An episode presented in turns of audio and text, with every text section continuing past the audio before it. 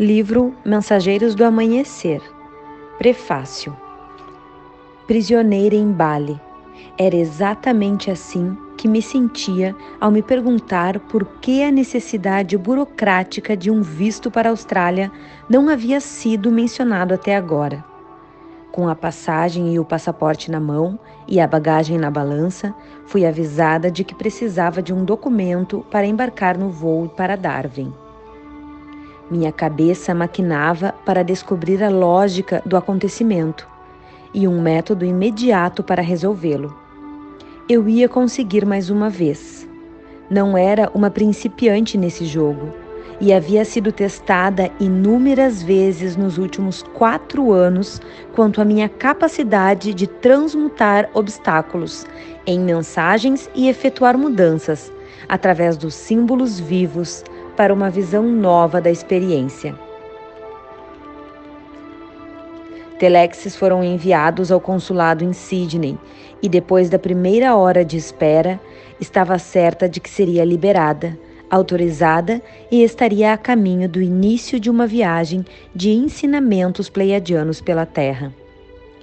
Havia saído da Carolina do Norte uma semana antes, parado no Havaí para uma visita rápida e agora, depois de uma estadia de três dias em Bali, estava descansada e pronta para começar a etapa seguinte de uma odisseia de dois meses. Olhei o relógio do aeroporto. Os minutos escoavam-se lentamente. Eu esperava pacientemente que intenções e eventos não tardassem a se manifestar. À medida que o tempo passava, comecei a sentir dentro de mim uma possibilidade, bem remota, de que talvez não fosse embarcar. Talvez esta fosse uma das ocasiões em que, apesar da intenção, eu não iria a lugar nenhum. Sentia meu corpo resistindo a essa nova possibilidade e aos planos que teriam de ser mudados pelas impossibilidades de embarcar no avião e atender às datas da viagem. Tudo muito sinistro. Droga. Chegou a hora da partida, onze da noite, e com a passagem, passaporte e programa da excursão, fui avisada de que deveria comparecer ao consulado da Austrália na terça-feira. Estávamos na noite de sábado e domingo e segunda eram feriados. O próximo voo para Darwin estava programado para um dia depois daquele em que eu deveria estar lá. Capitulei, peguei um táxi e a bagagem a bordo, dirigi-me para o recolhimento e solidão do charmoso hotel balinês à beira-mar que havia deixado algumas horas antes. Meu quarto estava esperando. Eu não tinha nenhuma solução imediata para este dilema potencialmente agravante, e sabendo disso, abandonei-o. Mudei o raciocínio para minha criação pessoal de conforto e confiança, achando que tudo ia acabar dando certo, e já que eu deveria ficar prisioneira, Bali certamente era o lugar ideal. No dia seguinte, sentada à janela de meu quarto, sobre a copa das árvores, uma segunda revelação me ocorreu. Eu havia me comprometido a escrever o prefácio de Mensageiros do Amanhecer e não viajaria para a Austrália antes de executar esta tarefa. Bebericando café balinês, sentia-me protegida pelo ambiente e pela vegetação luxuriante que emoldurava minha vista. Comecei a pensar por onde começar e como inserir no tempo e espaço a minha pessoa e este processo fenomenal chamado Os Pleiadianos, que através de mim criaram vida própria. Como assombrada por um sonho recorrente, perguntava-me muitas e muitas vezes como tudo isso começou. Logo, iria responder apenas delineando os impulsos e a sequência de acontecimentos que me levaram à minha verdadeira canalização com os pleiadianos. E parava aí.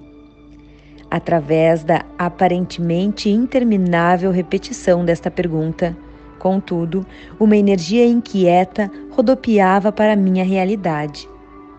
E enquanto repetia a história, comecei a ter lampejos de uma visão maior, onde acontecimentos e inícios chegavam de várias direções e múltiplos tempos para serem tecidos agora, criando uma tapeçaria de propósitos. Na minha infância, sentia-me diferente e marcada a distinguir-me das outras crianças, por haver herdado um irmão mais velho que era retardado mental. Sua presença ofereceu grandes desafios à minha mente jovem e minha família teve muitas lições a aprender. Apenas recentemente, impulsionada pelos pleiadianos, como eu carinhosamente passei a chamá-los, resolvi reexaminar antigas fotos de criança e reconsiderar a interpretação de quem eu achava que era. Adotando este enfoque, percebi naquele momento o amor celestial irradiando do rosto de meu querido irmão mais velho, Donald. E uma foto após a outra, a luz parecia sempre dirigir-se para ele, iluminando-o. Eu não havia considerado ter sido, talvez, abençoada pela sua presença. Nossa família partilhava e explorava a vizinhança sob a influência de minha avó materna, nascida na Polônia. Babsi incorporava uma dignidade e um orgulho que transcendiam sua experiência terrena.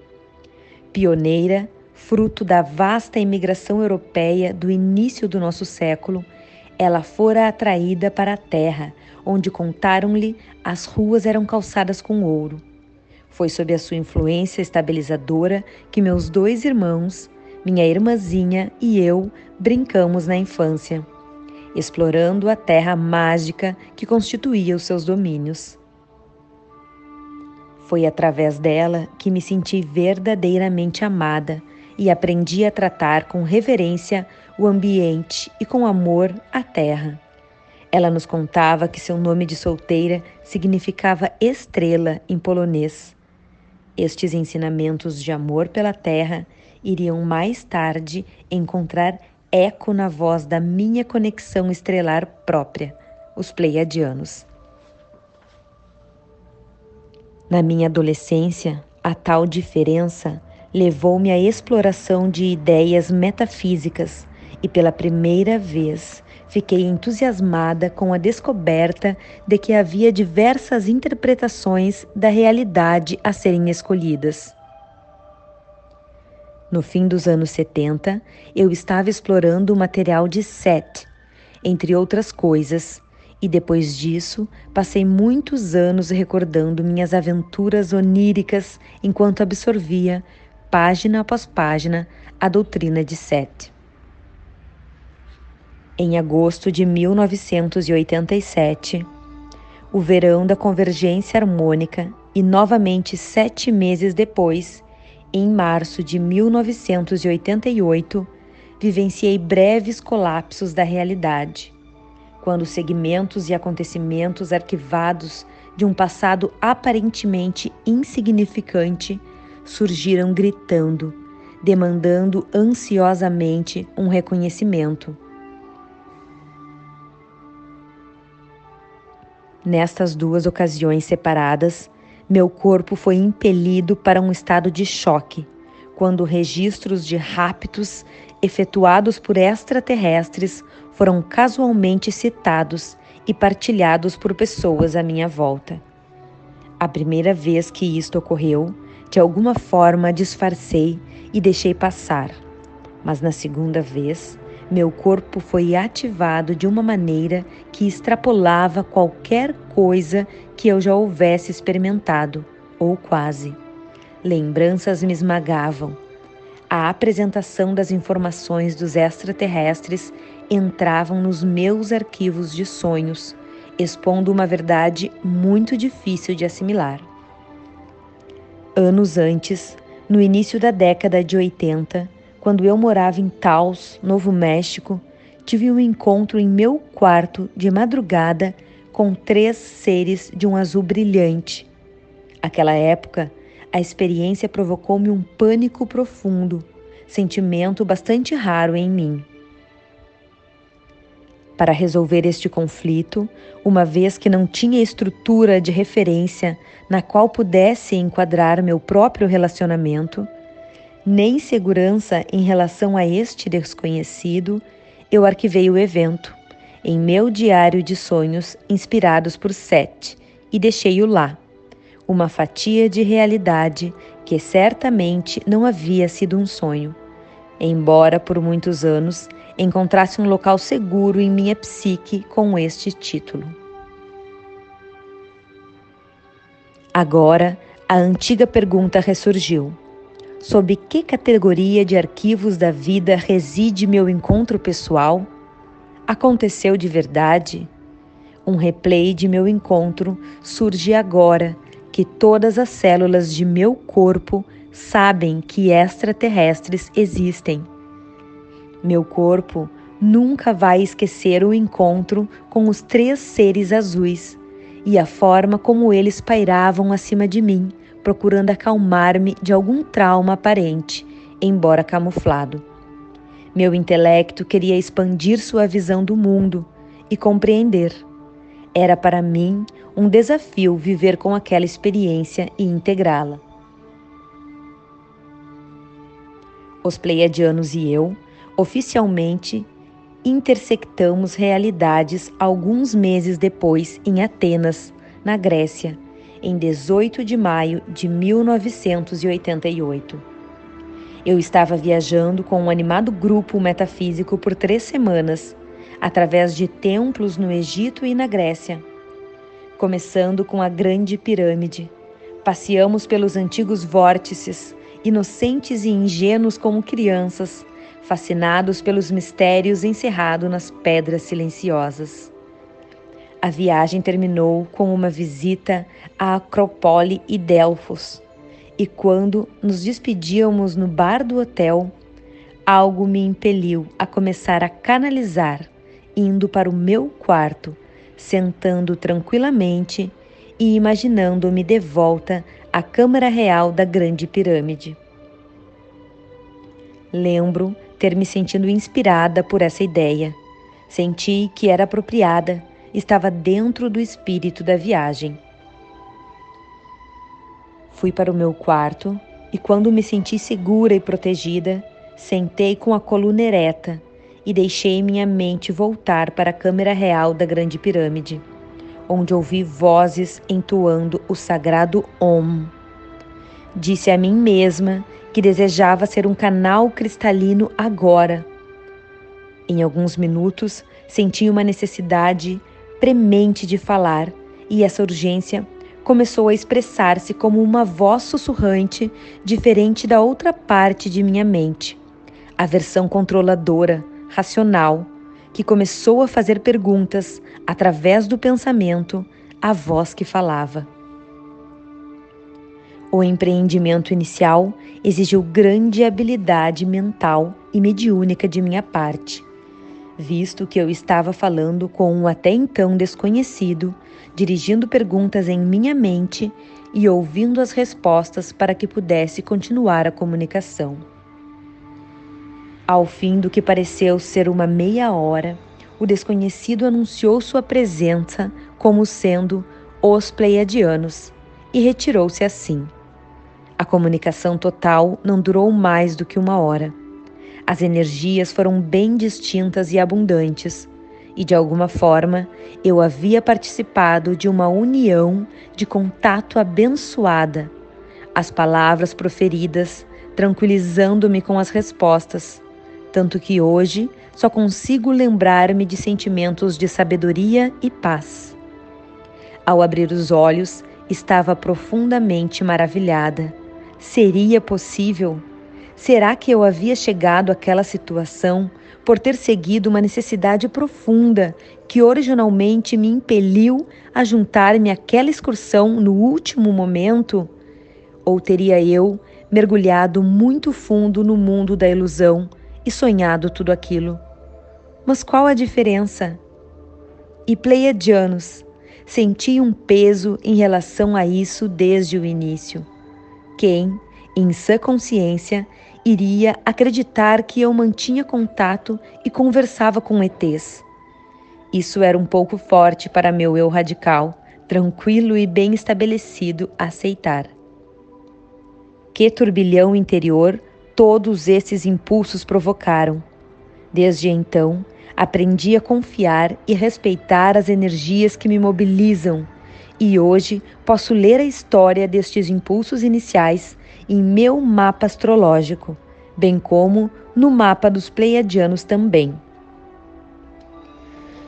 Durante o primeiro mês de nosso relacionamento, os Pleiadianos sugeriram que começasse a estudar astrologia. Eu conhecia muito pouco sobre a complexidade e comprometimento profundos da sabedoria superior com esta ciência antiga, necessários para acertar corretamente a linguagem universal e o código de intencionalidade. Os Pleiadianos, em seu mapa natal daquele dia da infusão, tinham o Sol a 27 graus e 57 minutos de touro. A constelação das Pleiades está localizada a 28 graus de touro. Que astúcia! Voltando aos estágios iniciais de nossa amizade, eu não percebia seus truques, nem os métodos sutis que empregavam para talhar a minha realidade. Estava ocupada demais adaptando-me à ideia de que tinha contato com ETs. Com a prática, nossos encontros e incorporações foram se tornando mais leves, trazendo confiança e compreensão. Desde o início, minha irmã Karen, que me ajudava nas sessões, esperava ansiosamente a hora marcada em que eu iria sentar para canalizar. Ela não tinha dúvidas, mas para mim eu continuava indagando se aquilo tudo era mesmo real. Em meu desejo de cooperar com o que havia criado, ofereci-me condicionalmente para usar em meu corpo e minha voz em horas determinadas, e depois afirmava que se os pleiadianos realmente existissem, não custaria muito para eles ajeitarem as coisas como quisessem e fizessem a maior parte do trabalho. Meu ser racional vaidoso não aceitava que fosse perder meu tempo com algo que não constituísse uma presença viável. Este comportamento pôde parecer o máximo do absurdo para muitas pessoas. Contudo, quem possui experiência nestes planos compreende que é necessário estabelecer limites. Eu levei dois anos para criar um laço profundo com eles, e isso ocorreu durante uma sessão de trabalho corporal, quando uma onda de amor pleiadiano, como nenhuma outra, me envolveu e imprimiu em meu corpo emocional o valor inestimável que eles tinham para mim. Eu me entreguei. Compreendi, depois que os pleiadianos têm demonstrado sua presença sutil em meu mundo desde então tornaram-se os professores e amigos que eu ansiava encontrar. Eles parecem ter uma linha direta no jogo de sincronicidade, impulso que proporciona encontros e ocorrências. Como nunca fui uma grande investidora em preocupações, foi bem fácil para mim mudar para um momento pleiadiano de liberação, à medida que eles criaram uma vida própria através de mim. Pessoas e oportunidades surgem de todas as direções. Meu trabalho é administrar e ser um tripulante físico de suas energias. Tudo o que eles ensinam devo incorporar para me encontrar e viver. Hoje vivemos em sintonia perfeita e realmente sinto-me mais ET do que humana. Eles fizeram vivos seus ensinamentos através de mim e minha vida tornou-se um misterioso brinquedo pleiadiano que me conduziu às pulsações do coração de minha alma multidimensional. Não que eu afirme entender completamente estes encontros. Às vezes me pergunto como tantas pessoas se envolveram em minha versão de ilusão. É profunda a minha gratidão pela oportunidade de viver uma vida manifestada livremente nestes tempos de mudanças tão velozes. E por esta expressão criativa ter trazido significado à vida de tantas pessoas. Isto, para mim, é uma dádiva preciosa, a graça restituída. PS. Consegui chegar em Darwin a tempo.